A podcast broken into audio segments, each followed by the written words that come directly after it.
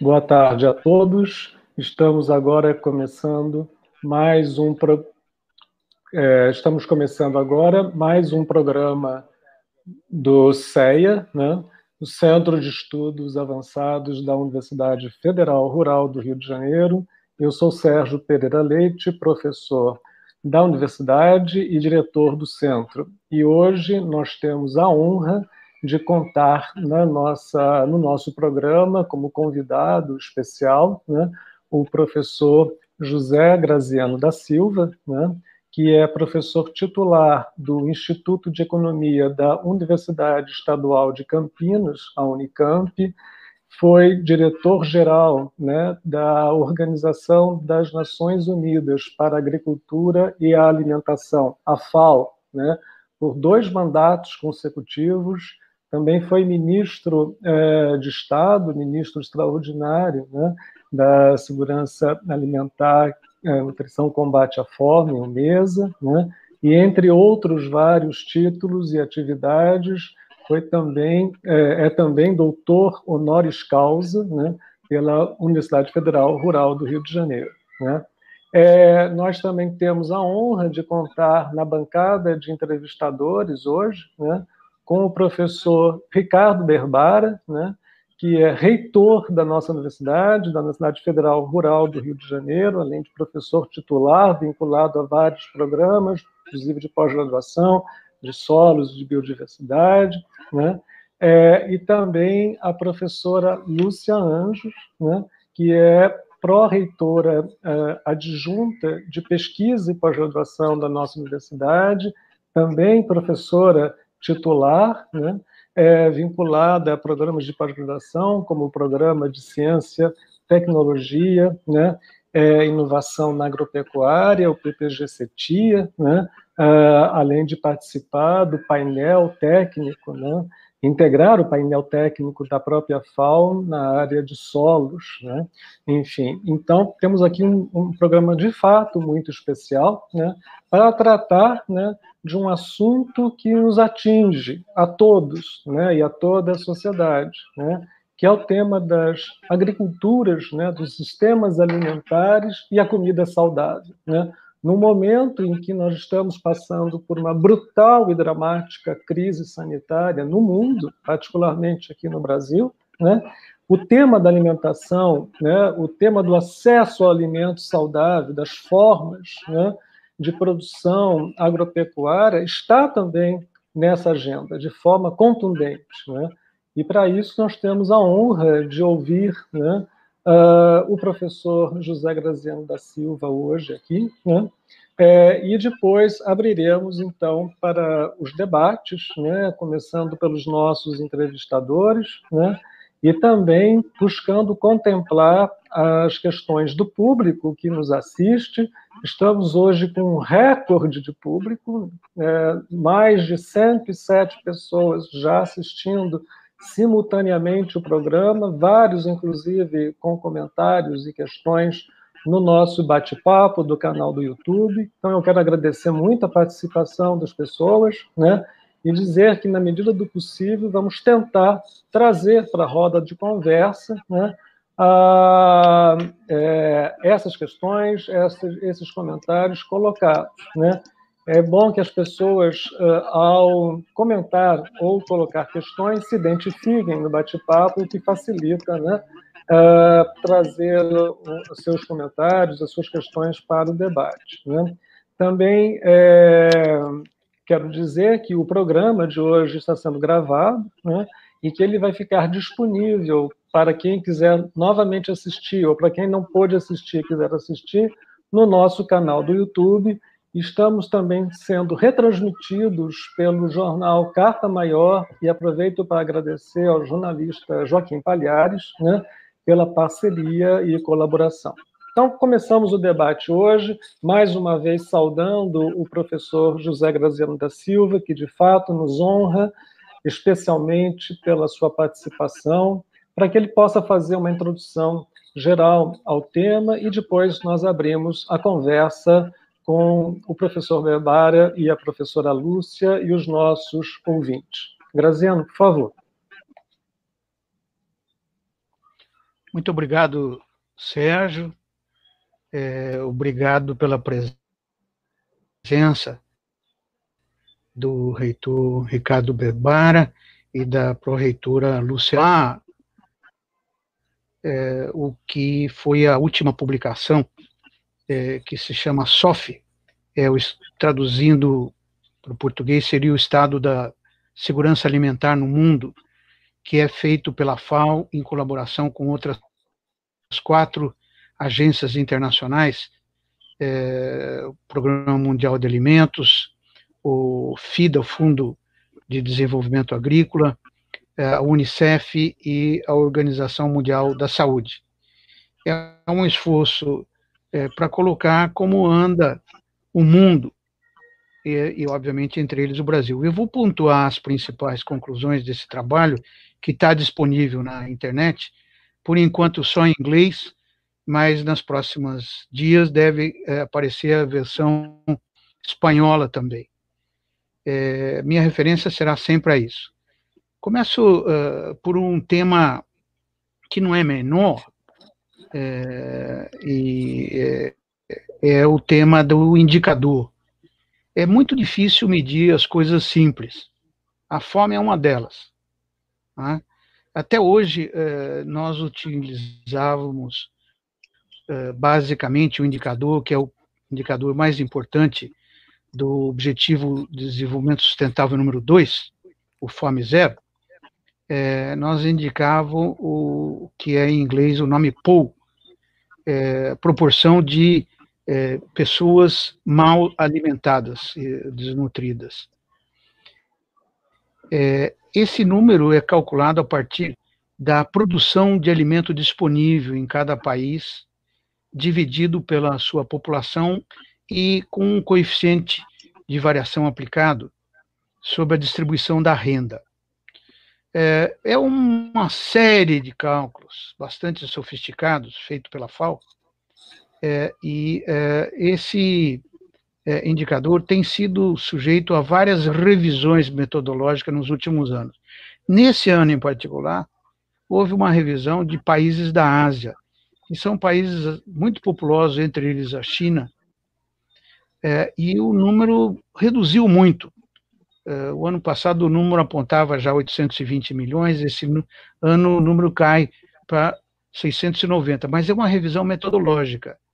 No frigir dos ovos, a tendência é de aumento do número de pessoas com fome no mundo desde 2014.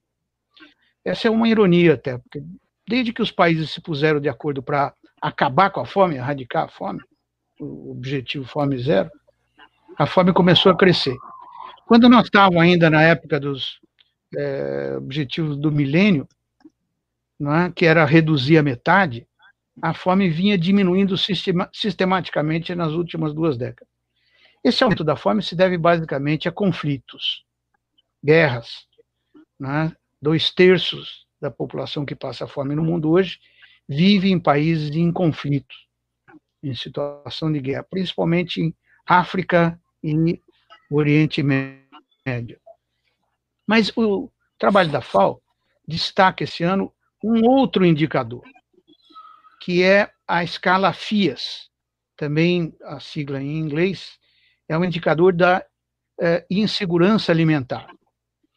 Quando uh, você tem uma insegurança alimentar severa, isso praticamente equivale à fome. Você não consegue comer o suficiente, o necessário, o mínimo necessário para sobreviver. É, chama insegurança alimentar severa. E acompanha o FIS severo também a moderada, junto à soma dos dois, é, severa e moderada, é o segundo indicador do milênio, do objetivo número dois, é, é, e é, é, tem também aumentado muito no mundo. E indica do que eu vou usar. Porque o caso do brasileiro é basicamente esse um problema de má alimentação que chega a situações agudas de subnutrição severa. É, o, pelos números desses indicadores, nós temos no mundo hoje 750 milhões com insegurança severa, e temos, severa mais moderada, 2 bilhões de pessoas. É um número altíssimo.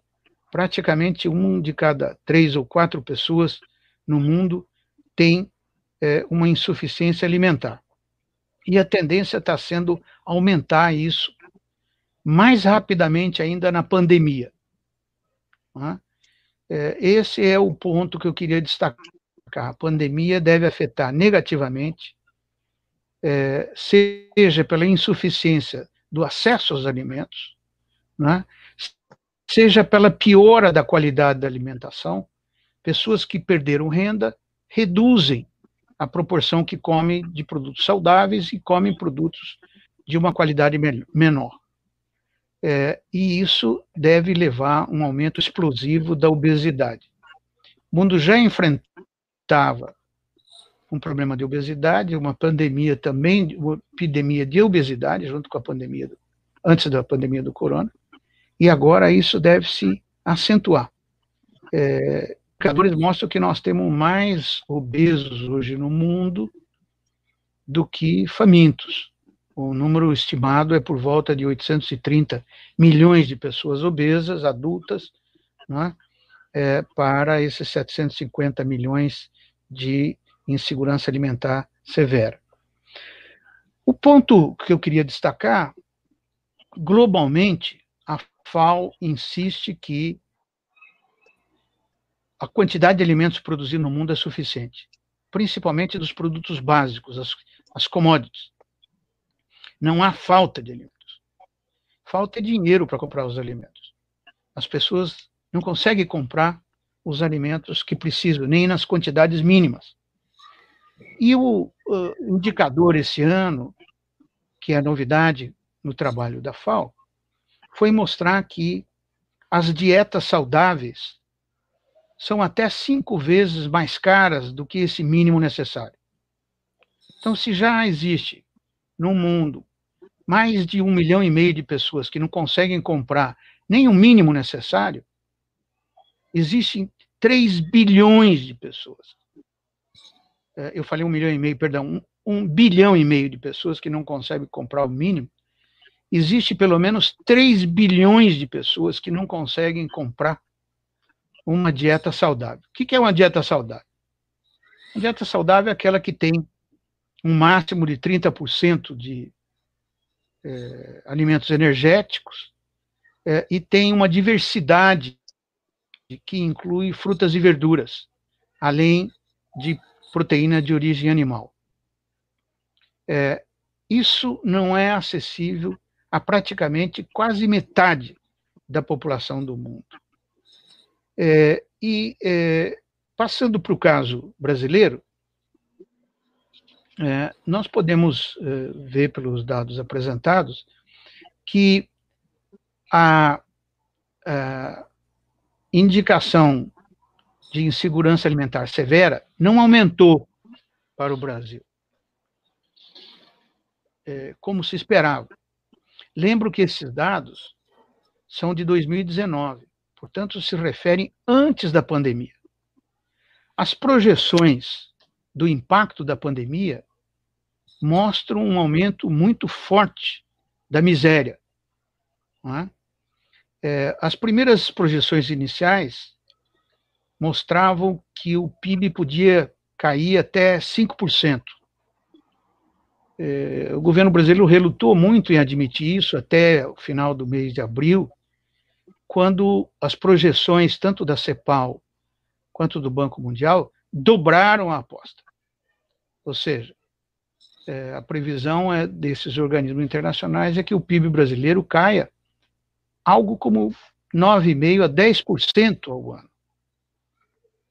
É, esse impacto certamente levaria a um aumento da miséria equivalente, é, dado a decréscimo e perda da renda, e seria mais do que suficiente para levar o país de volta ao chamado mapa da fome, que é quando atinge pelo menos 5%. O que nós assistimos, no entanto, foi uma reação do governo muito forte é, com o auxílio emergencial. Custou para sair, mas quando saiu, atingiu grande parte das pessoas que perderam a sua renda.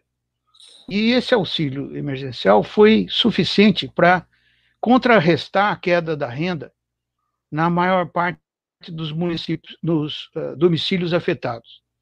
De modo que a previsão de aumento da miséria chegou a diminuir. A pesquisa que o IBGE tem feito sobre o impacto da pandemia mostra, na verdade, que quando se toma o auxílio emergencial, quando se considera o auxílio emergencial, nos três meses que ele foi distribuído, portanto, em maio e junho, que a pesquisa cobre do IBGE, a proporção de miseráveis caiu de 4,4 para 3,3. Em vez de aumentar, diminuiu. A questão que se coloca é até quando vai se manter, portanto, essa, esse auxílio emergencial, que é o que está sendo discutido agora, e o valor desse auxílio emergencial. Eu queria lembrar uma discussão que pode parecer semântica para alguns, mas que eu acho que é muito importante, é que nós não estamos enfrentando uma recessão econômica apenas. As recessões econômicas são próprias dos crescimentos das economias capitalistas, que não crescem linearmente, elas crescem mais rápido, depois desaceleram, depois chegam a decrescer até, entram em recessão. Isso é próprio, é endógeno ao sistema capitalista, esse mecanismo cíclico de crescimento. Nós não estamos enfrentando algo parecido, nós estamos enfrentando algo parecido a uma depressão, por um elemento exógeno. O vírus causa um impacto no sistema econômico exógeno, é, similar a uma guerra. Eu acho que nós já estamos nos dando conta que a depressão que estamos enfrentando, seja pela magnitude dos números envolvidos, é? seja pela sua duração, é? que é outro elemento importante, não pode ser tomada como uma simples recessão cíclica da economia capitalista. E depressão, não há um mecanismo endógeno interno para sair dele. Precisa uma forte interferência do Estado. E essa interferência do Estado, na Grande Guerra, que foi a última depressão que enfrentamos, foi feita por um grande investimento em infraestrutura. No caso do Brasil, foi feita por grandes investimentos na compra de café para fazer estoque, até queimamos o café para evitar a crise do agronegócio. Nessa pandemia, o agronegócio saiu na frente, porque a safra já tinha sido colhida e foi vendida a um preço muito alto. O dólar estava numa cotação de 5,5 por real. Então, irrigou muito os canais do agronegócio, diferentemente do que foi a depressão dos anos 30 e 40, né, que levou, inclusive, uma quebra de grande parte do sistema cafeeiro e das grandes propriedades monoculturas. Foi é dessa data que surge a produção de alimentos independente no Brasil. Infelizmente, nada indica que isso está ocorrendo. Pelo contrário, um dos mais afetados é justamente o setor dos pequenos produtores de alimentos que perderam o mercado é uma queda, uma recessão brutal dos mercados né? é, e perda de renda dos consumidores. O Brasil teve, segundo os dados da FAO, um aumento muito forte da segurança, da insegurança alimentar moderada, é, e que somada, como eu disse a Severa, leva a um 20% da população cerca de 43 milhões de pessoas hoje no Brasil comem uma, ou comiam antes da pandemia, uma dieta de má qualidade. Né? E esse é o ponto, no caso brasileiro, um aumento muito forte da dieta de pior qualidade, seja pela substituição de produtos como frutas e verduras, legumes, carnes, é, por produtos cereais, basicamente. Né? É, e essa queda na qualidade da dieta, como eu disse, pode se refletir num aumento muito forte da obesidade. Queria fazer um último elemento com os dados da FAO também. A FAO estimou também o custo de três tipos de dietas. Uma dieta que atinja os requerimentos mínimos de energia para manter a pessoa viva, que é o mínimo de consumo de 2 mil quilocalorias. Uma dieta que fosse adequada nutricionalmente em todos os nutrientes. E o que eles chamam de uma dieta saudável, com os requisitos que eu já disse antes. 400 é, é, gramas diárias de frutas, verduras, legumes e carnes de origem animal. É, o que chama atenção é que o Brasil tem um custo da dieta mínima bem baixo comparado com outros países. Essa dieta mínima custa no Brasil 80 centavos de dólar, o dólar PPP, que é o paridade de poder de compra mundial. Enquanto que a dieta saudável custa pelo menos quatro vezes mais do que isso. 3 dólares aproximadamente. Então, o nosso grande problema é que a nossa produção de alimentos saudáveis é bastante cara comparada com a produção é, dos produtos básicos, que são as commodities de maneira geral. Arroz, né, o trigo, a soja, o milho. Né? Em comparação, os não commodities, como o feijão, as frutas, verduras, né, têm um custo bastante mais elevado e encarecem a nossa dieta. É, hoje, segundo as estimativas da, FAO, da FAO é, praticamente é, uma dieta saudável consumiria 70% do orçamento da família, se fosse alimentar todos com uma dieta saudável. É, e isso é, é inviável para pelo menos 20% da população. Então, está aí o nosso é, problema que tende a se acentuar muito rapidamente com a, a, a pandemia. Por que, que a nossa dieta saudável é mais cara? É, primeiro, porque toda essa pesquisa agronômica da Revolução Verde foi dirigida ao aumento da produtividade e eficiência dos produtos commodities, desses produtos que eu acabei de mencionar trigo, soja, milho, arroz. Não é? E pouca inversão tem sido feita nos demais alimentos, principalmente as verduras e leguminosas. Quer dizer, tem pouco dinheiro para a pesquisa do feijão e tem muito dinheiro para a pesquisa da soja. Não é? É, essa é a nossa realidade. Há um segundo elemento também é, muito importante, quer dizer, é, os mercados de commodities são mercados internacionais. E tudo é feito para drenar esse produto de maneira mais eficiente possível. Infraestrutura de transporte, armazenagem, né, colocada em função desse escoamento da safra de commodities para os mercados externos. No entanto, aquele comércio de proximidade, os circuitos curtos de produção e consumo, né, da nossa agricultura é, de é, frutas, verduras e legumes é muito deficiente. Até hoje nós não temos uma padronização, por exemplo, razoável para comercialização de frutas e verduras. Né? Há uma perda acentuada no transporte e armazenagem de frutas e verduras. Em outras palavras, a produção de comida saudável não é uma preocupação fundamental hoje, antes da pandemia, nem está sendo agora durante a pandemia.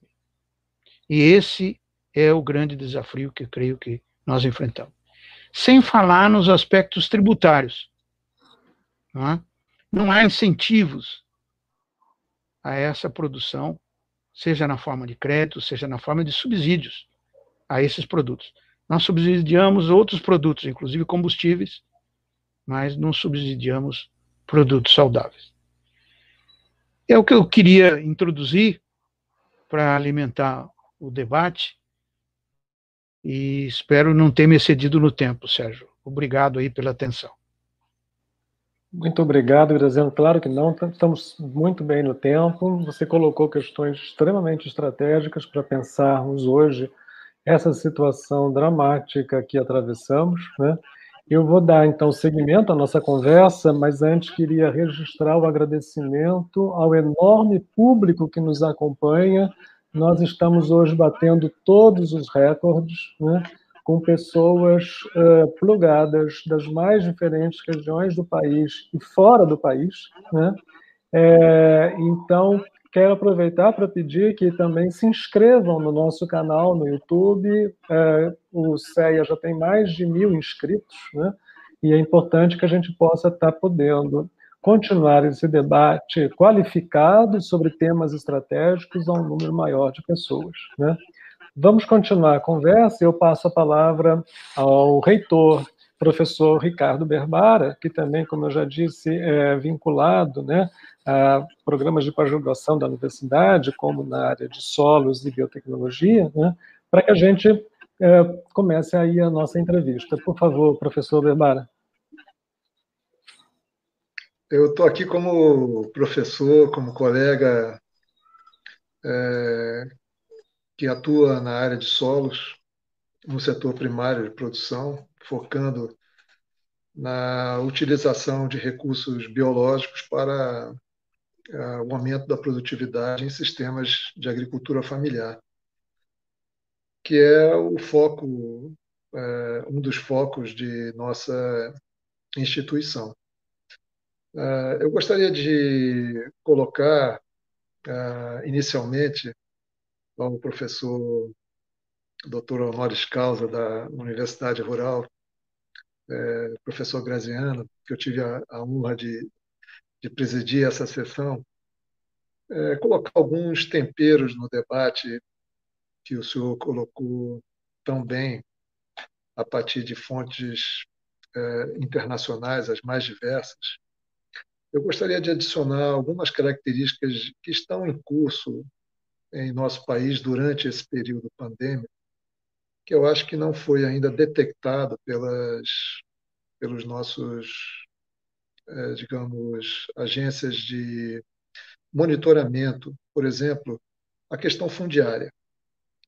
A queda da produção dos setores ligados à agricultura familiar tem sido dramática, nós estamos acompanhando isso bastante de perto e, como consequência da queda de renda, há um processo de abandono da terra. E, e ainda como consequência, um processo de aquisição de terras pelo agronegócio, normalmente vinculadas à agricultura familiar. Eu não, não conheço nenhum. Esses são relatos que chegam a gente, nós temos colegas que trabalham aí nas, nas fronteiras do Brasil, né? E que relatam é, um nível assim muito dramático é, essa tensão que está acontecendo nessa mudança do padrão fundiário no nosso país durante esse período pandêmico. A outra questão, eu gostaria então de observar se o professor Graziano tem alguma algum dado sobre essa questão. A segunda questão que eu gostaria de mencionar diz respeito ao quão exposto está a agricultura familiar em países como o nosso. Dizer, a gente, a agricultura familiar na França, na Europa, tem um perfil de subsídio, de apoio, que é extraordinário.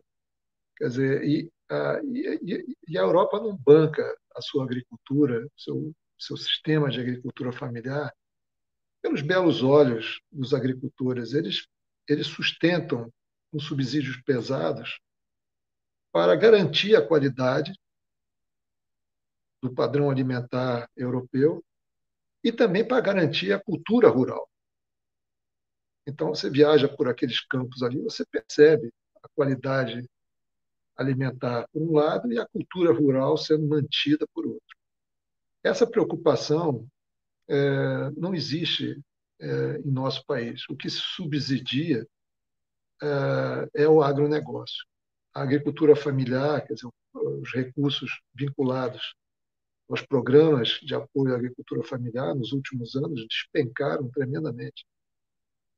Isso é, nos preocupa muito porque pode agregar um outro vetor ao abandono da terra, à mudança no perfil cultural do setor rural.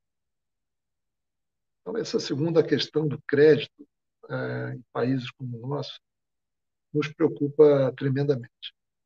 Eu gostaria de colocar é, um terceiro vetor, que é o que acontece nas universidades. Que tipo de formação nós damos aos nossos alunos?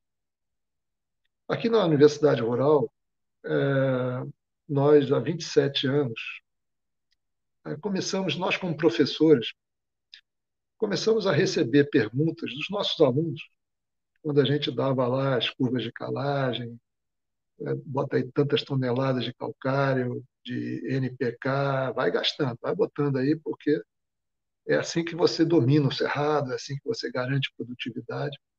E os alunos começaram a perguntar, mas vem cá, eu, eu sou oriundo de um setor que não tem capital para investir nessa magnitude. Meu pai é da agricultura familiar, tem um lote ali de 10 hectares, de 5 hectares. Como é que eu resolvo o problema da fertilidade, do manejo do nosso solo, sem recursos de capital? Aquelas perguntas nos incomodavam bastante, porque, por um motivo muito simples, nós não tínhamos a resposta para elas.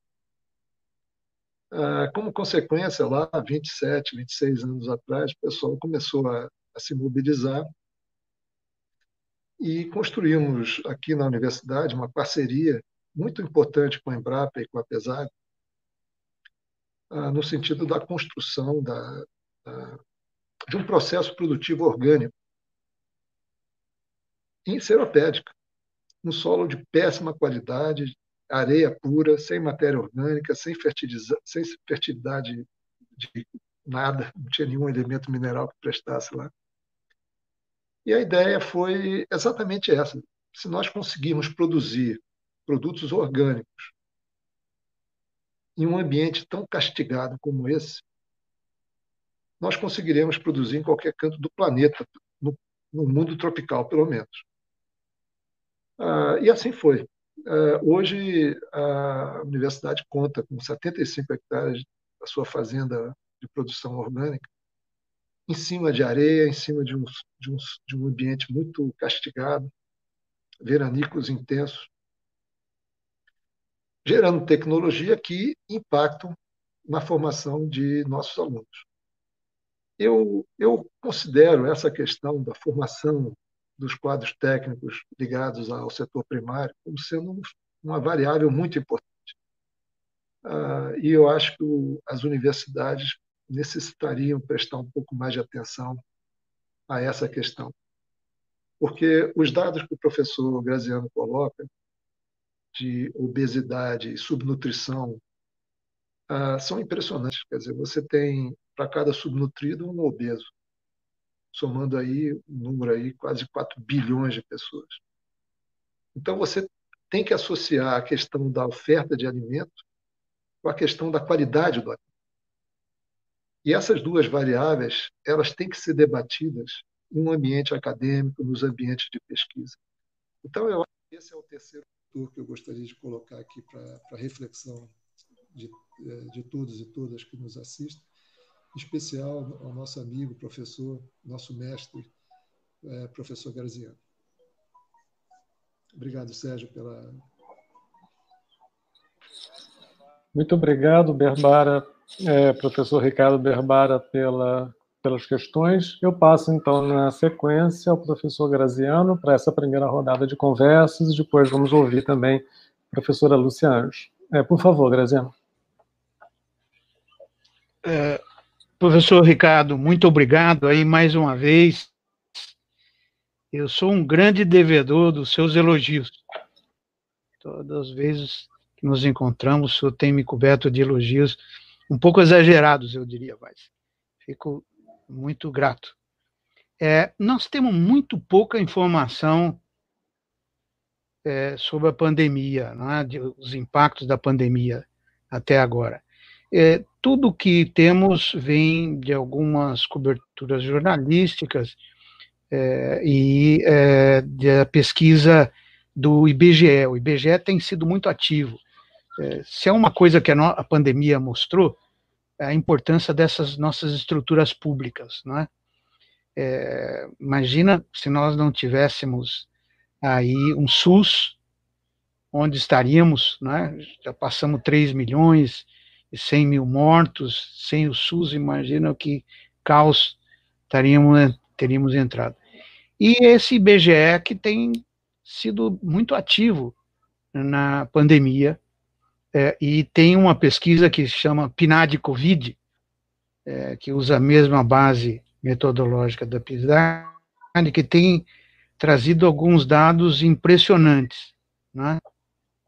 Eu queria destacar, por exemplo, que é, pela PNAD Covid, é, apesar do auxílio é, emergencial distribuído, ainda assim a renda média das famílias brasileiras caiu 12% na pandemia. É uma queda fortíssima. Né? É, a depender a depender do tempo dessa pandemia, da duração da pandemia, isso pode ter consequências desastrosas é, na economia. Ah, o IBGE mostra também que os agricultores familiares foram muito afetados. O professor Mauro Del Grossi, da Universidade de Brasília, tem tabulado sistematicamente as informações da PNAD Covid no que se refere aos agricultores familiares. E ele mostra, por exemplo, que mais da metade dos agricultores familiares tiveram uma redução de um terço ou mais da renda deles durante a pandemia. Então, uma redução mais forte ainda do que a média da renda dos brasileiros. Um terço, 35% para ser mais preciso. E nas regiões mais desenvolvidas, quer dizer, Rio de Janeiro, Centro-Sul, São Paulo, essa redução foi ainda mais forte, chegou praticamente a 50% da renda é, nas uh, agriculturas é, familiares mais desenvolvidas, aquelas que estão mais integradas no mercado. É, isso juntando com o fato de que um terço dos agricultores familiares não recebeu auxílio emergencial, mostra a situação difícil que esses agricultores têm enfrentado. Todos os indicadores mostram que o grande problema é a falta de crédito, falta de, de dinheiro para investir na produção, é? e a falta de mercado, a queda do mercado. Por quê? O, os supermercados têm aumentado as suas vendas, mas quando você olha os poucos dados que nós temos de venda de supermercado, o jornal O Valor, de vez em quando, traz alguma coisa que eu tenho garimpado. É, nós vimos que o aumento é basicamente daqueles produtos para o mestre cuca de casa. É, é para fazer bolo, farinha de mandioca, fermento, farinha de trigo, né? leite condensado, chocolate, é, molho pronto, pão de queijo, Tá? E isso é o que está aumentando é, de consumo é, durante a pandemia. Veja, são todos produtos, eu diria, não saudáveis. Todos produtos que vão contribuir muito é, para o aumento da obesidade do é, brasileiro. É, e aumentou muito o aumento de consumo de snacks, salgadinhos e bebidas alcoólicas também. Além disso, está se pedindo mais comida fora. Né? 53% dos brasileiros hoje pedem comida fora de duas a três vezes por semana. É um número realmente assustador, segundo o levantamento reproduzido pelo é, jornal Valor, é, nesse mês de é, junho. Então, uh, o que eu diria é que nada disso favorece a agricultura familiar. Nada disso está ajudando a agricultura familiar a ter apoio. Pelo contrário, estão abandonados à própria sorte. Lembrou bem o reitor Berbara que a situação é completamente diferente na Europa. onde a agricultura familiar é fortemente apoiada. E, principalmente, eu diria que, além de apoiar a agricultura familiar, apoiam também agricultura orgânica, apoia também a agroecologia, ou seja, tecnologias alternativas a revolutivos de insumos químicos, a que se referiu eh, o reitor eh, Berbar. Eh, nós não temos isso aqui, pelo contrário, nós continuamos aí apostando no milagre das commodities. As não commodities têm sido negligenciadas sistematicamente no caso brasileiro. Paro por aqui, Sérgio. Ok, é, grato, Graziano. Vou então agora passar também para a nossa é, convidada para compor a bancada de entrevistadores, a professora Lúcia Anjos. Muito, é, muito contente de poder contar com a sua presença, Lúcia, aqui. Lúcia é pró-reitora adjunta de pesquisa e pós-graduação da nossa universidade. Por favor, Lúcia. Obrigada, Sérgio, pelo convite. É um prazer estar nessa conferência, nessa live. O professor Graziano, obviamente, na época, com todas as suas funções, eu tive a oportunidade de conhecer, ou pelo menos estar presente, numa abertura de um evento na própria FAO, na época em que ele era diretor ainda desse órgão. Era um evento já ligado ao ITPS. Então é um prazer estar aqui nesse momento falando, tendo oportunidade de dialogar em algumas questões relacionadas a, a esse documento tão importante, que é o Estado da Segurança Alimentar e a Nutrição no Mundo, que foi publicado agora em 2020. Então, eu tomei a liberdade de utilizá-lo para algumas das minhas considerações. Por outro lado, eu achei muito interessante a abertura em relação à questão da produção de alimentos e a qualidade dos alimentos. E aí eu queria rapidamente fazer um comentário da minha história dentro da universidade, quando eu fiz o curso de agronomia, o curso de agronomia se dividia em modalidades. Então, existia uma modalidade chamada fitotecnia, que era aquele agrônomo que ia produzir o alimento, e uma modalidade chamada tecnologia de alimentos, que inclusive aqui na nossa audiência eu tenho uma colega de turma. E essa modalidade de tecnologia de alimentos seria aquele agrônomo que trataria da questão da qualidade, do aspecto nutricional e etc. Chegamos ao ponto em que a tecnologia de alimentos se tornou um curso dentro da Rural e outras universidades. Então, eu acho que isso também é uma questão é, relacionada ao próprio agrônomo, aos próprios profissionais de ciências agrárias, a terem essa dicotomia entre quantidade e qualidade que também é abordada nessa palestra, trazendo a gente para o sentido de voltar a pensar a qualidade do alimento, na questão nutricional e no tipo de alimento que nós estamos consumindo. Então, voltando agora ao documento do SOF 2020, eu gostaria que o professor Graziano abordasse um pouco os dados que estão nessa publicação referente ao que nós chamamos de valores médios. Eu sempre tive muito problema com alguns documentos da FAO em relação a esses números generalizados. Como bem foi mencionado, houve um aumento do consumo de alimentos, mas que alimentos? Então, quando eu olho o mapa interativo que acompanha esse documento, ele mostra que no Brasil o percentual de pessoas na classe de subnutrição é menor do que 2,5%. E esse número é o mesmo no Uruguai, Estados Unidos e Canadá. Num claro contraste com a Venezuela, que é de 31,4%, e o Haiti, que está em 48,2%. Então, a minha primeira pergunta vem nessa média geral do Brasil. Existem muitos Brasis.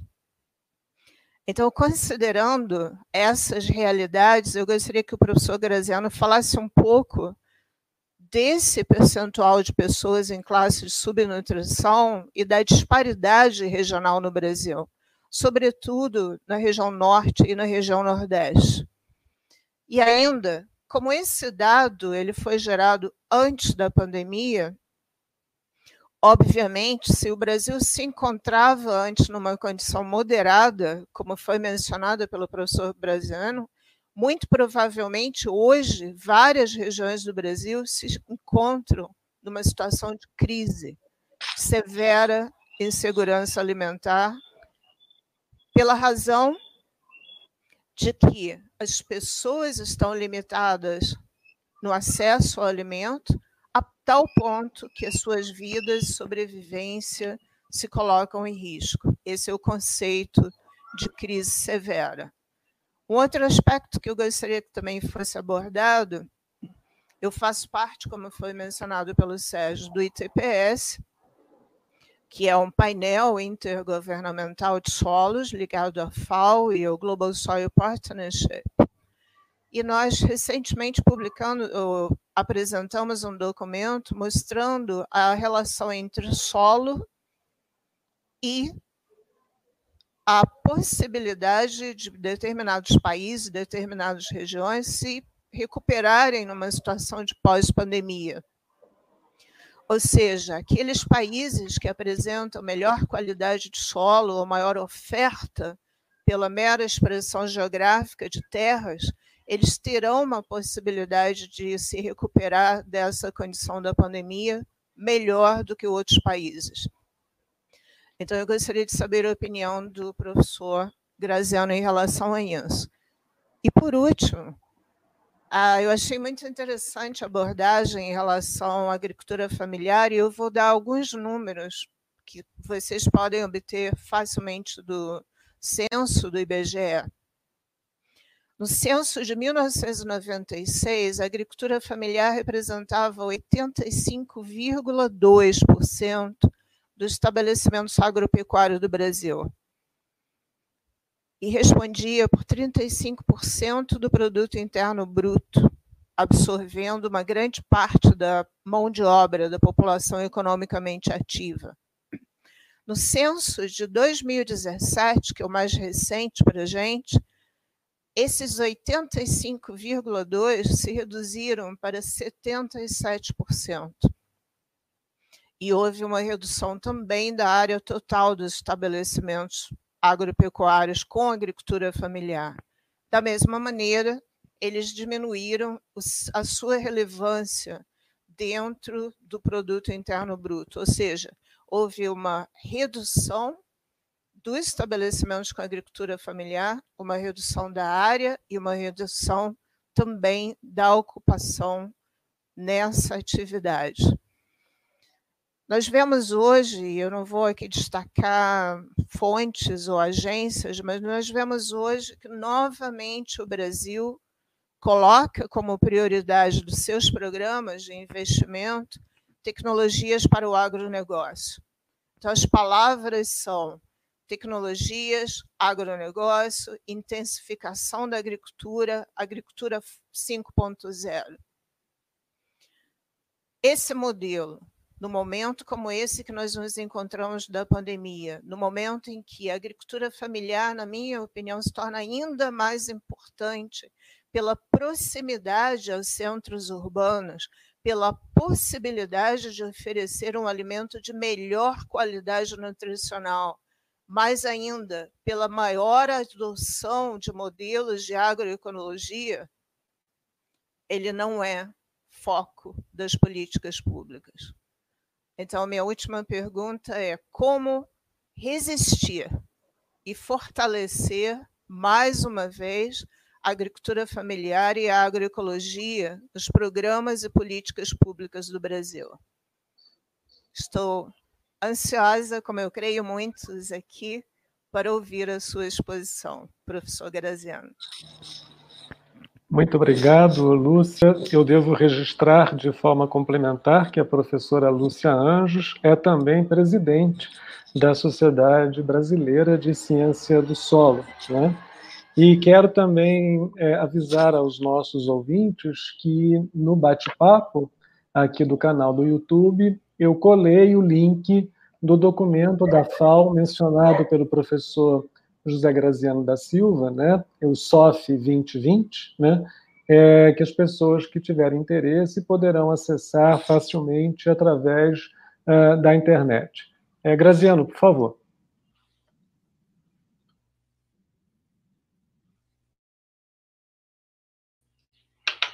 Obrigado, Sérgio. Uh, professora, muito obrigado.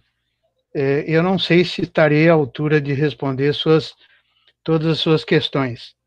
É, pelo que conseguiu entender, é o indicador, o, o prevalência de subnutrição, né? o POU, pelas siglas em inglês, uh, é, Prevalence of uh, Nourishment. É, o, o, eu, eu uh, fiz um comentário, uh, eu acho que esse não é o melhor indicador no caso brasileiro, porque ele é muito afetado pela oferta de alimentos.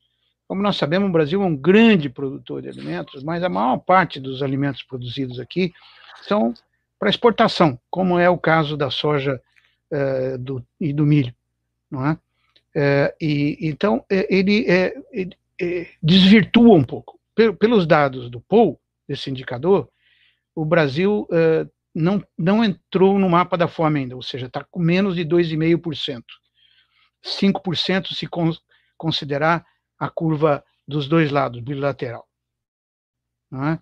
O melhor indicador, no meu modo de ver, no caso brasileiro, é tomar uh, o FIAS, que é a escala de insegurança alimentar, que, aliás, é, ela nasce é, na América Latina, adaptada de, dos Estados Unidos, que utiliza para o programa Food Stamps, qualificar no Food Stamps, e o IBGE usa é, na PNAD é, de segurança alimentar a escala do exatamente do FIAS. Então, para nós, convém, porque nós temos os dados para o Brasil é, calculados por IBGE com muito mais precisão.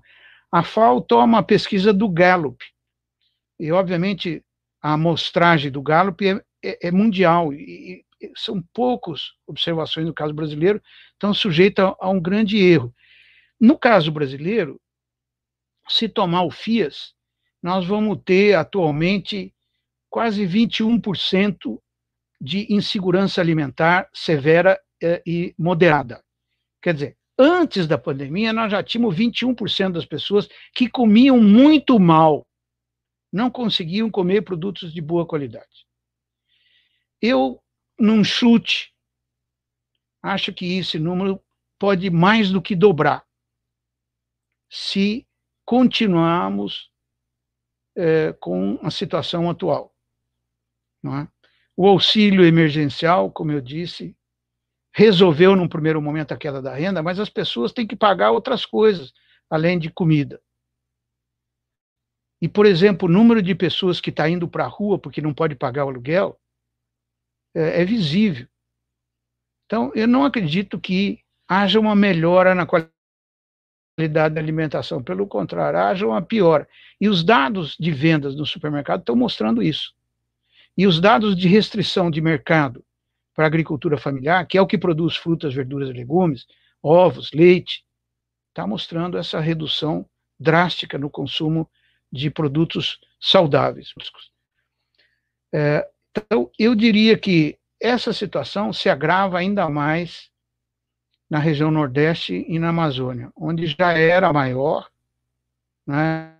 não temos o número, porque a FAO dá um número média nacional, mas sabemos que as situações nessas regiões é, são piores do que no centro-sul do país.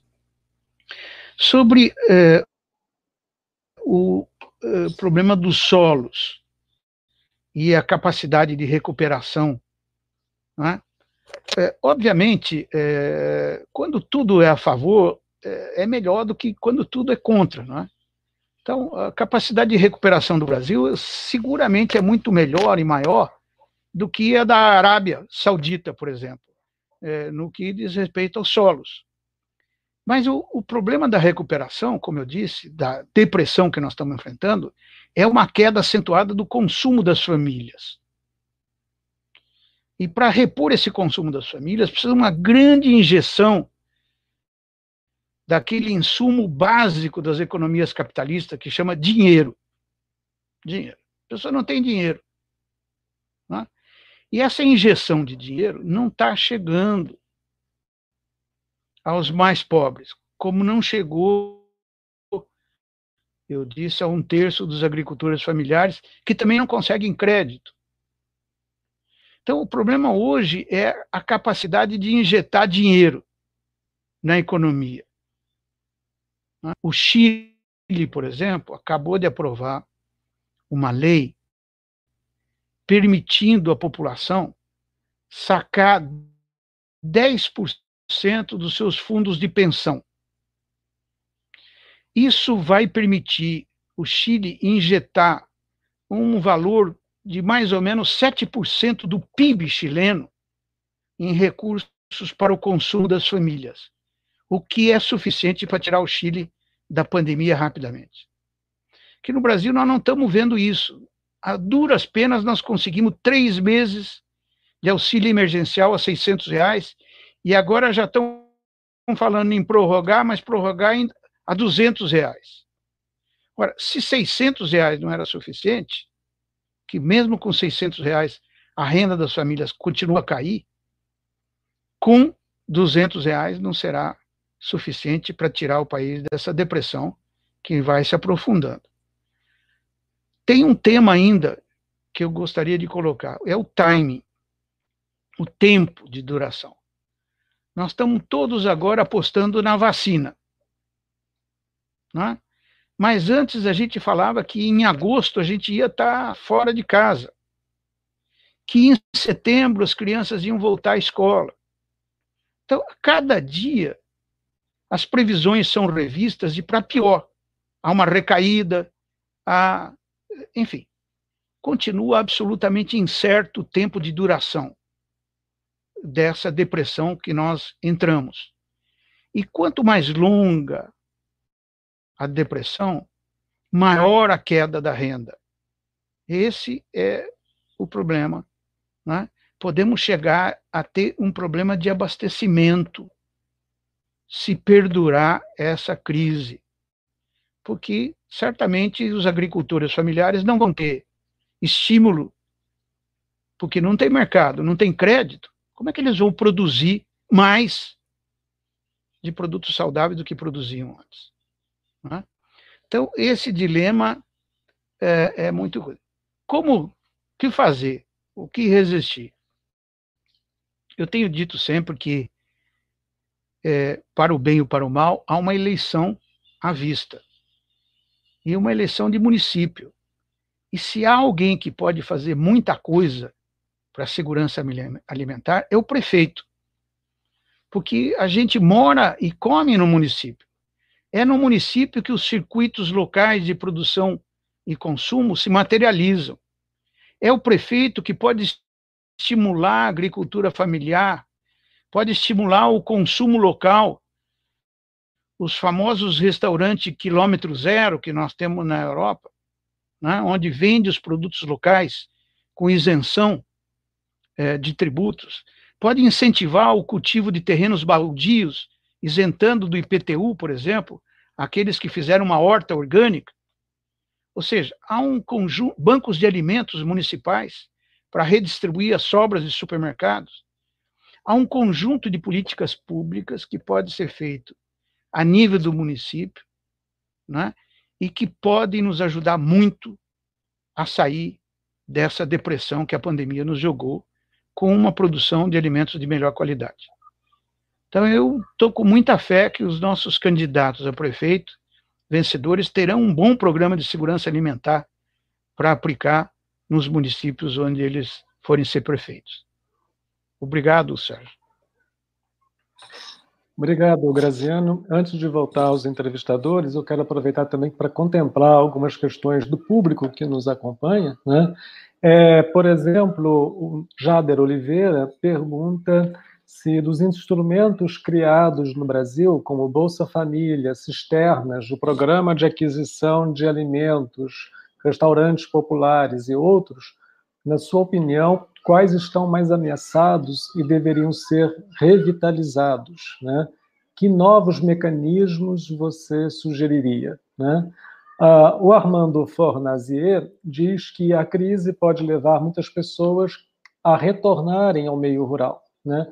Portanto, que novas políticas de combate à pobreza rural poderíamos pensar em função das mudanças como acesso aos mercados, o uso de tecnologias, etc. E ainda nesse escopo de programas e legislação, a Cristiane Pitaluga né, nos informa que o Senado aprovou uma lei emergencial da agricultura familiar visando garantir a compra de produtos. Né? Como isso contribui para minimizar perdas e proporcionar que uma dieta saudável chegue às pessoas. Eu queria aproveitar, Graziano, e acrescentar o fato de que há três anos, mais ou menos, mas particularmente do ano passado para cá, aqui no Brasil, nós estamos assistindo a um desmantelamento né, de um conjunto de programas e políticas e instrumentos de políticas públicas ligados ao setor alimentar e nutricional. Né? Por exemplo, o CISAM, por exemplo, o Conselho Nacional de Segurança Alimentar e Nutricional, o CONSEIA, uma série de programas de capacidade e abrangência bastante importantes, tiveram orçamentos né, e, a, e, o seu grau de cobertura diminuídos, né? outros eh, ainda patinam né, na capacidade de retomada orçamentária, como é o próprio programa de aquisição de alimentos, cujos recursos injetados recentemente ainda não são né, necessários para uma efetiva aplicação das suas políticas. Né? Então, se compararmos ao contexto da década passada, dos, sobretudo né, dos anos 2000, onde uma construção institucional de programas e políticas se fez, né, especialmente nessa área de segurança alimentar, nutricional, ou mesmo até de soberania alimentar, né, nós hoje, nos últimos três, em particular nos últimos dois anos, assistimos de fato uma, uh, um desmonte né, das políticas agroalimentares né, e de segurança alimentar. Como é que você avalia esse quadro, até pela sua própria experiência internacional, né, especialmente a partir da direção-geral da FAO, né, e gostaria se você pudesse comentar como é que você vê a capacidade de governos municipais, estaduais, né, retomarem essa agenda na ausência uh, de um poder executivo central, né, no caso federal, né, é, na medida em que esse governo federal desativou esses instrumentos. Se você puder comentar um pouco, agradeço.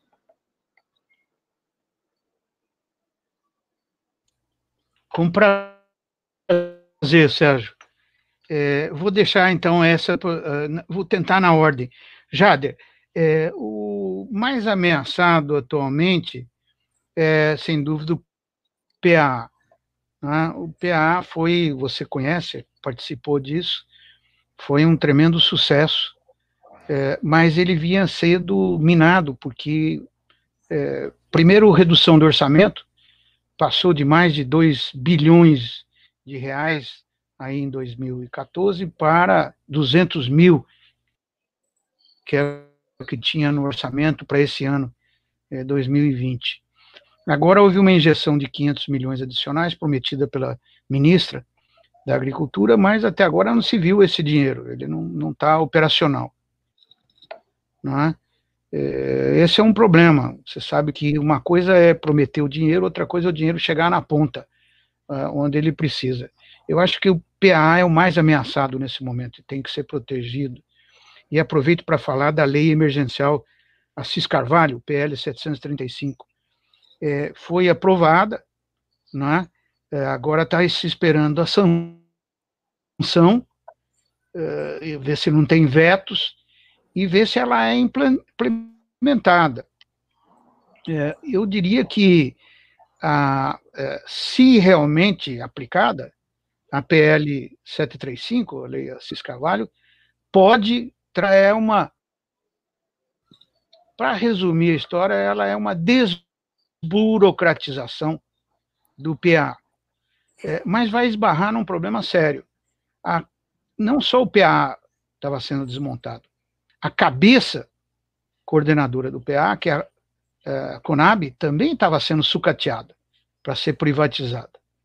Né? Então estava abandonada aí, estava é, sendo sucateada. Então precisa recuperar também o operador do sistema, né? que é a Conab, o que não é fácil nesse momento de pandemia. É, a pergunta sobre o retorno no meio rural. Eu não, não, não partilho de que isso é uh, um dado. Houve um determinado momento é, de uma corrida uh, do campo das pessoas urbanas, mas são aquelas pessoas que voltaram para as chácaras de fim de semana, não é? para a segunda casa de residência, é, para fugir da aglomeração dos grandes centros urbanos, São Paulo, Rio, Belo Horizonte. Né? Aqui, eu estou perto de Campinas, aqui na minha, é, onde eu estou, eu estou numa chácara, por exemplo, e é visível aqui ocupação dessas é, residências de fim de semana que passaram a ser permanentes durante a pandemia. Mas não acredito que isso perdure. É, é, além disso, há uma volta ao campo de pessoas desempregadas para a casa dos pais. Né? Isso já foi constatado principalmente no Sul, Santa Catarina e Rio Grande do Sul, no âmbito da agricultura familiar. As pessoas perdem o seu emprego, perdem muitas vezes a capacidade de pagar o aluguel, voltam para casa dos pais. Né? É, é, muito difícil saber o que, que isso vai virar. Haverá de novo uma pressão sobre a terra pela reforma agrária? Certamente certamente está aí o MST que vai organizar essas pessoas para tentar impulsar novamente um programa de reforma agrária. Mas eu volto a, a insistir na situação completamente diferente é, do que temos hoje da, com a depressão, do que tivemos na grande depressão é, do pós-guerra. A grande depressão do pós-guerra atingiu a fazenda de café, que era o núcleo do setor exportador brasileiro né? e des destruiu a fazenda de café, mesmo com toda a ajuda governamental na compra do café, financiar a colheita, formar estoque, queimar estoque para liquidar produtos, não evitou a quebra de inúmeras fazendas. Isso é muito bem descrito no nosso querido professor Celso Furtado, Formação Econômica do Brasil. Ele está fazendo 100 anos agora, é, seria bom uma releitura para mostrar que o governo foi capaz de fazer para tentar salvar a grande propriedade de café, sem sucesso, dada a força da depressão. A situação agora é exatamente o inverso. O agronegócio está no auge. Como eu disse, ele não foi atingido pela pandemia, já tinha a safra colhida e conseguiu vender essa safra a um preço recorde. E está recebendo uma demanda crescente de produtos dos países que se recuperam, principalmente na Ásia, China, entre outros. Né? Então, uh, o agronegócio está mais do, fortalecido do que nunca. Então, não há uh, um clima favorável, uma ampla redistribuição de terras uh, nesse momento. Pelo contrário, há uma pressão para preservação ambiental das terras que ainda não foram exploradas. Outro dia me perguntaram numa live se eu era a favor de utilizar as terras devolutas da Amazônia para uma grande reforma agrária. Não sou, não sou. Nesse momento, eu acho que o que sobrou de terra pública na Amazônia deve ser usada para preservação. Né? Nós temos que encontrar outros espaços em terras particulares, terras privadas, para fazer reforma agrária. Não na Amazônia, não com terra pública. Isso é colonização, não é reforma agrária. É, Sérgio, realmente a pandemia pegou o Brasil na contramão. Né? Então, estavam desmontando a política de segurança alimentar, achando que nós estávamos bem alimentados e que isso tava, era um problema resolvido, não precisavam mais de uma política de segurança alimentar. Como estavam desmontando outras políticas, inclusive as universidades públicas, achando que não precisa mais. Né? É, realmente, é, uma política de segurança alimentar, ela tem que ser contínua. Não é só para momento de crise, nem é só para pobre. Nós estamos vendo que hoje a obesidade, por exemplo, atinge indiscriminadamente, pobre e rico. E a obesidade é um dos fatores fundamentais da comorbidade do coronavírus. As pessoas obesas morrem muito mais quando adquirem a doença do que as pessoas saudáveis. Não é? A ponto do nosso presidente atleta fazer ironias, dizendo que é uma gripezinha. É, mas o fato é de que garantir uma dieta saudável para todos tem muito o que fazer no caso do Brasil. Primeiro, baratear o custo, garantir o acesso à população mais pobre e uma reeducação alimentar. Nós temos que reassumir a, a, a, a educação alimentar do que comer, saber o que nós comemos, coisa que nós saber, não sabemos. Quando a gente come um, um, um cachorro quente, ninguém sabe o que tem dentro de uma salsicha. Quando a gente pede uma pizza, parte daqueles ingredientes é, são desconhecidos. Muito bem. Como fazer isso? Dá para fazer isso no município? Dá. Queria lembrar que o programa Fome Zero, de tanto sucesso internacional, hoje reconhecido no mundo todo, né? É, ele nasceu é, nas prefeituras. Eles foram adotados nas prefeituras de Belo Horizonte, o restaurante popular, né, de Campinas, uh, o cartão alimentação, uh, o banco de alimentos em Santo André, e assim sucessivamente. O, o programa Fome Zero, na verdade, é uma coletânea de políticas municipais bem-sucedidas. Quando a gente fez o Fome Zero, o que nós foi juntar aquelas experiências que davam certo nos municípios.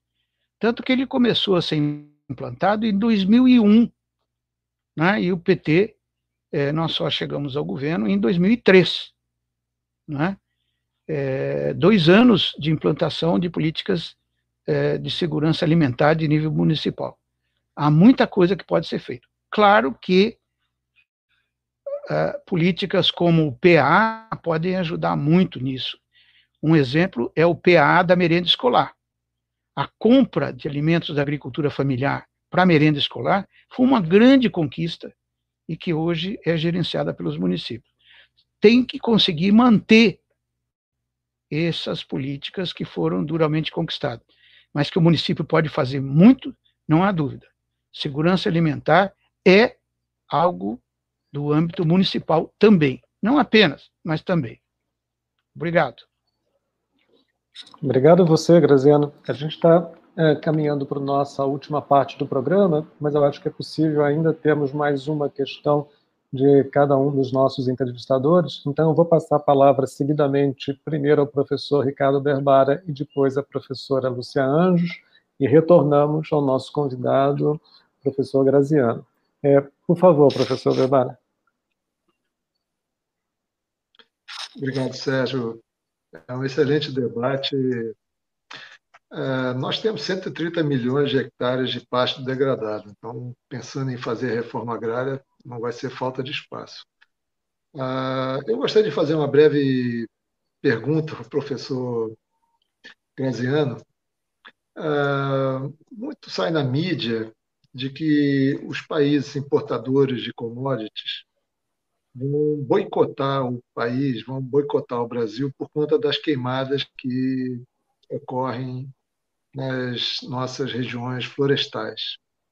Isso é, é um dado da realidade, é o, o pragmatismo desses países vai predominar e eles vão comprar soja independente da, da queimada, das queimadas continuarem. qual é a sua experiência internacional e o seu filme? É, obrigado, Berbara. É, Lúcia, por favor. Obrigada, realmente é uma pergunta instigante, Berbara. Eu gostaria de trazer uma, um outro componente no que foi dito em relação às nossas instituições no Brasil que têm sido desmontadas. E aí eu não vou nem falar do MDA ou da, daquelas que já foram citadas, mas eu vejo, por exemplo, uma grande parceira que nós temos na Universidade Rural, a Embrapa, especificamente a agrobiologia e Embrapa Solos, com um projeto que o professor Graziano teve, assim, não teve a chance de visitar o local, mas pelo menos de ver os seus produtos através da fazendinha, da feira. E eu percebo que muitas das técnicas, muitos dos modelos de sistemas que tinham sido e foram desenvolvidos e são sucesso experimentado dentro da fazendinha, eles não estão sendo mais, é, digamos assim, suportados pelas políticas públicas atuais.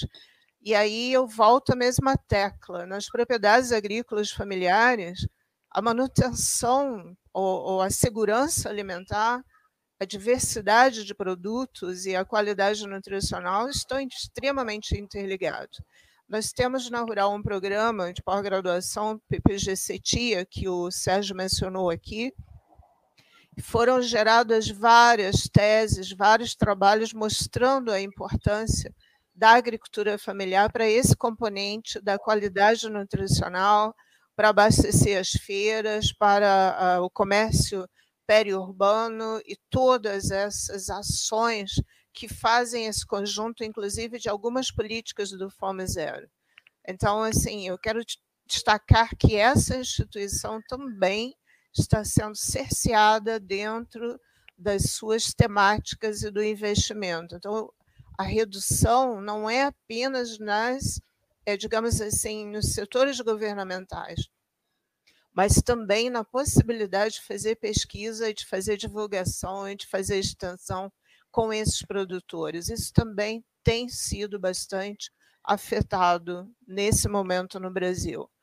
E, por outro lado, esses são os componentes mais importantes para a nossa diversidade e a qualidade nutricional. Então, se puder comentar sobre isso, eu agradeço.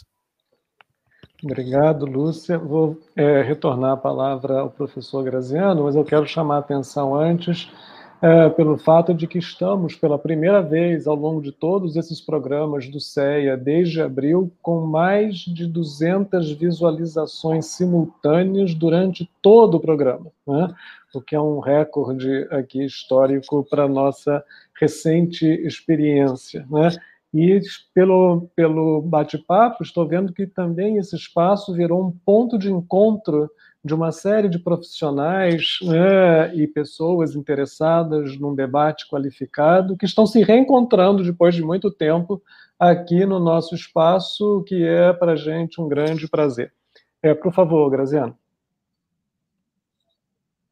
É, o professor Bebara lembrou bem, terra não falta para querer fazer reforma agrária. Esses 130 milhões de passos degradados, é, é um bom exemplo é, de terras abandonadas. Não é? é o, a questão é mais é, realmente da força política nesse momento é, do agronegócio, que é, é, eu diria, quase hegemônico, não fosse a resistência aí de alguns segmentos como do MST no campo agrário.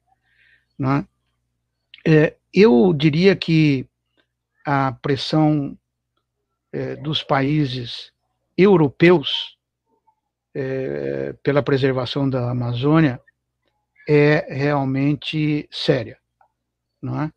é eles estão indignar uma indignação geral. É? A Amazônia é considerada, é, embora isso não seja exatamente verdade, o pulmão do mundo, é? e todos olham na Amazônia como um esperança de um futuro melhor, mais verde. E há grupos de pressão de toda ordem, né, para evitar essa continuidade das queimadas. É, até porque é, elas são visíveis é, pela todos esses satélites hoje que giram aí em torno é, da região. Não há como esconder isso. É, eu acredito que por parte dos europeus nós devemos é, perder esse acordo feito com a União Europeia e o Mercosul por conta das políticas, ou pela falta de políticas ambientais do Brasil, basicamente. É, acho que vai ser muito difícil manter isso, até porque o mecanismo de decisão é a votação individual de cada país, e todos os países que votaram até agora rejeitaram o acordo com o pretexto ou não, ou com a justificativa de que o, Brasil não cumpre as regras ambientais necessárias.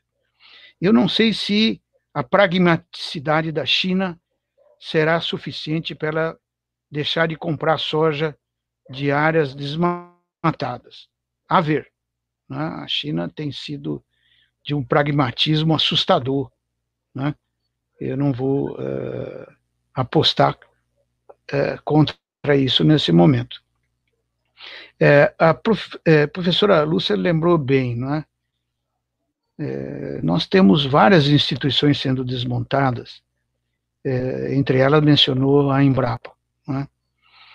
É? a Embrapa foi um exemplo, é, quando eu estava na FAO, era a grande referência de geração de tecnologia para os países africanos.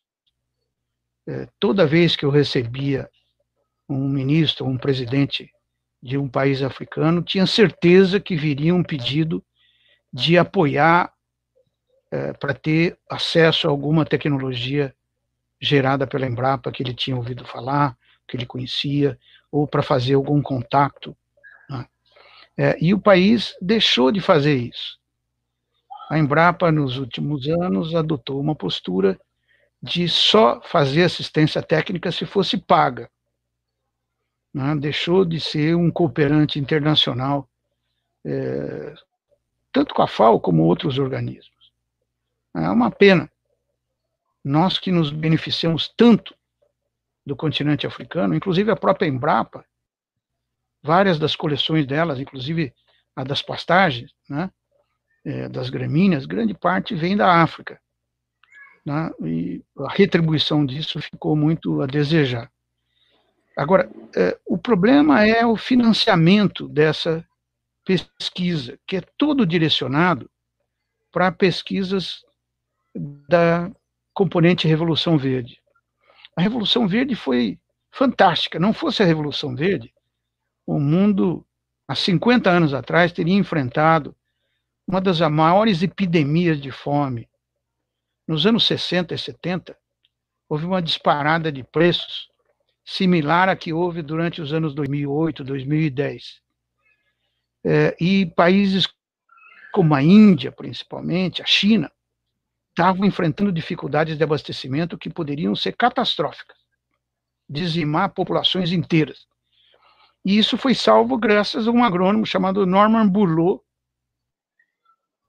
que a FAO foi buscar em Chapingo, no México, e levou para a China, levou para a Índia, perdão, para trabalhar com o professor Swaminathan, é, no desenvolvimento de variedades melhoradas de trigo, é, soja e milho. É, e foi amplamente bem sucedido. Bom, 50 anos de sucesso da Revolução Verde trouxeram problemas.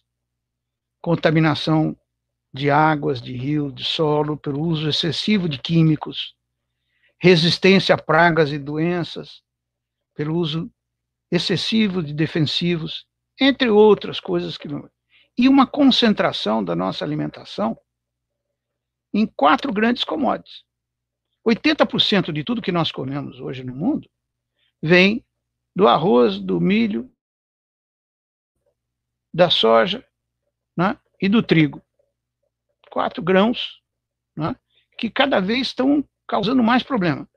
Com o câmbio, mudança climática agora, o trigo, por exemplo, cada vez tem menos proteínas, menos sais minerais e mais aminoácidos, amilases. É, nós estamos cada vez comendo pior se comemos só trigo, ou mais a base de trigo. Isso tem que mudar. Chegou a hora de encontrar um outro caminho alternativo à Revolução Verde. E isso tem já promissores aspectos na agroecologia, na agricultura orgânica. Precisa apoiar. Eu vou dar apenas um número. É, a questão de um mês atrás, é, o IPES Food lançou um relatório para onde vão os investimentos em pesquisa na África do Oeste. A África do Oeste é a costa africana que faz aí está é, do outro lado do Atlântico brasileiro, né? Senegal, é, o, o, os países aí é, Costa do Marfim, etc. Benin, é, 97% dos uh, recursos para pesquisa nesses países vão para tecnologias da Revolução Verde. Só 3% vão para outras formas de tecnologia. Enquanto esse circuito continuar, né, com apoio inclusive das fundações internacionais, tipo a Fundação Bill Gates e outras, nós não teremos um aumento de produtividade nos não commodities, nos produtos saudáveis, e continuaremos a ter um problema de má alimentação crescente, de obesidade crescente. E a obesidade, além de ser um fator de comorbidade, a obesidade, por exemplo, nas crianças, compromete o futuro dessas crianças. Nós estamos comprometendo uma geração futura se continuarmos sendo os campeões da obesidade infantil, como é, infelizmente, Brasil, Chile e outros países da região. Eu queria, mais uma vez, agradecer o convite do professor Sérgio, é, e foi realmente um prazer compartilhar esse debate com o nosso reitor Bebara e a pró-reitora é, Lúcia Anjos. Muito obrigado. Muito obrigado, Graziano. Também passo, então, ao professor Bebara para sua despedida e a professora Lúcia Anjos na sequência, visto que estamos chegando aqui no nosso limite do tempo do programa. Por favor, Bebara. Obrigado, Sérgio, por ter organizado esse debate. Eu, eu queria lhe parabenizar, Sérgio, pela qualidade da, do trabalho que você vem desenvolvendo no CEA. É realmente excepcional uma, é, é, o nível dos debates. É, realmente fiquei muito feliz e fico muito feliz em acompanhar o desenvolvimento do CEA da Rural. Uh, gostaria também de parabenizar a professora Lúcia pelas suas perguntas realmente é, excepcionais. Né? E, finalmente, o professor Graziano, desejando revê-lo é, presencialmente é, em, algum, em algum evento, mas se isso não for possível a curto, médio prazo, em, outra, em outro debate como esse, que foi muito enriquecedor. Tomei muitas notas, peguei as referências todas, alguns ah, eu realmente não tinha conhecimento deles. E agradeço mais uma vez a oportunidade de, Graziano, enriquecer a qualidade do debate público em nosso país. Muito obrigado. É, Lúcia, Graziano. por favor. Obrigada. É, quero agradecer novamente, Sérgio, e parabenizar a você, a sua equipe, o Francisco, que está aí por trás, dando suporte para esse para essa live, para o streaming.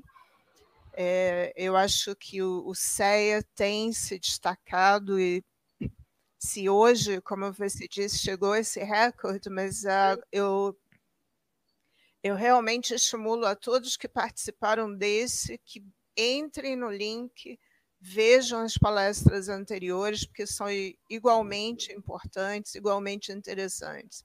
Acima de tudo, há uma preocupação de uma temática sempre atual e de uma temática interdisciplinar, como é o caso dessa discussão hoje. É, foi um prazer novamente ouvi-lo, professor. Eu estava presente no aniversário, na comemoração da Rural, quando foi concedido o título de honores. Eu me lembro ainda de uma cena muito, muito emocionante de um agricultor da, da, da feirinha, a forma como esse agricultor foi recebido é, pelo professor Graziano foi um exemplo da, do ser humano que o senhor é. E, voltando às palavras do Berbara, ainda esperamos que muito em breve possa realmente nos visitar de novo e dessa vez com tempo para conhecer a fazendinha. Eu tenho certeza que ficará encantado com esse projeto, que é uma parceria das nossas instituições, que mostra a qualidade da pesquisa que vem sendo desenvolvida e, acima de tudo, atinge aquele propósito de pesquisa, ensino e extensão, que às vezes falta em muitos dos nossos programas. Então, muito obrigado a todos, obrigado aos participantes.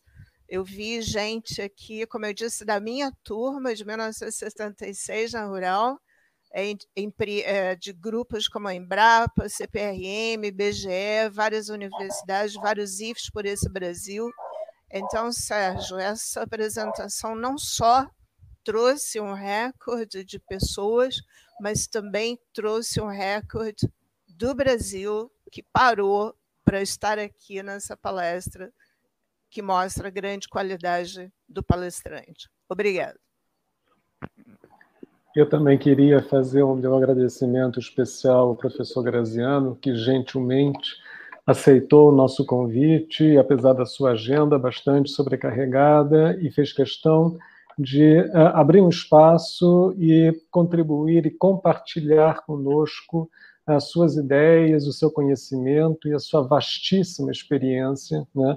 tanto no campo das políticas propriamente ditas, no conhecimento e, particularmente, à frente de uma organização do porte da FAO. Né? Nesse momento, uh, de em que nós estamos nos debatendo a partir de um assunto tão uh, estratégico como a alimentação e a alimentação saudável, como destacou muito bem hoje aqui o professor Graziano ao longo da sua exposição.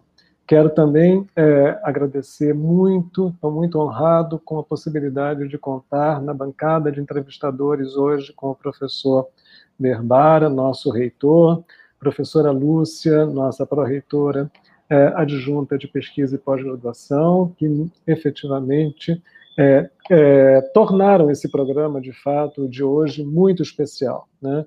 Quero fazer o meu agradecimento também aos ouvintes, né, é, que participaram de diferentes locais do Brasil e do exterior, né, é, convidando-os para frequentar as nossas mídias e redes sociais no Instagram, no Facebook, aqui no YouTube, no próprio site da Rural, no LinkedIn, né?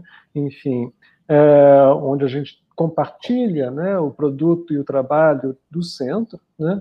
E quero também agradecer ao Francisco Marzinotto, que nos apoia uh, nesse trabalho à frente do CEA, como também aos professores Alexandre Fortes, que é o pró-reitor de pesquisa e pós-graduação, ao qual a, a pró-reitoria, né, a qual o CEA está ligado, como também ao meu colega Pedro Saque, que é o vice-diretor do centro. Né? É uma equipe, né? um trabalho de equipe, é um trabalho coletivo, um trabalho institucional à frente é, dessa unidade que é o Centro de Estudos Avançados da nossa Universidade Federal Rural do Rio de Janeiro.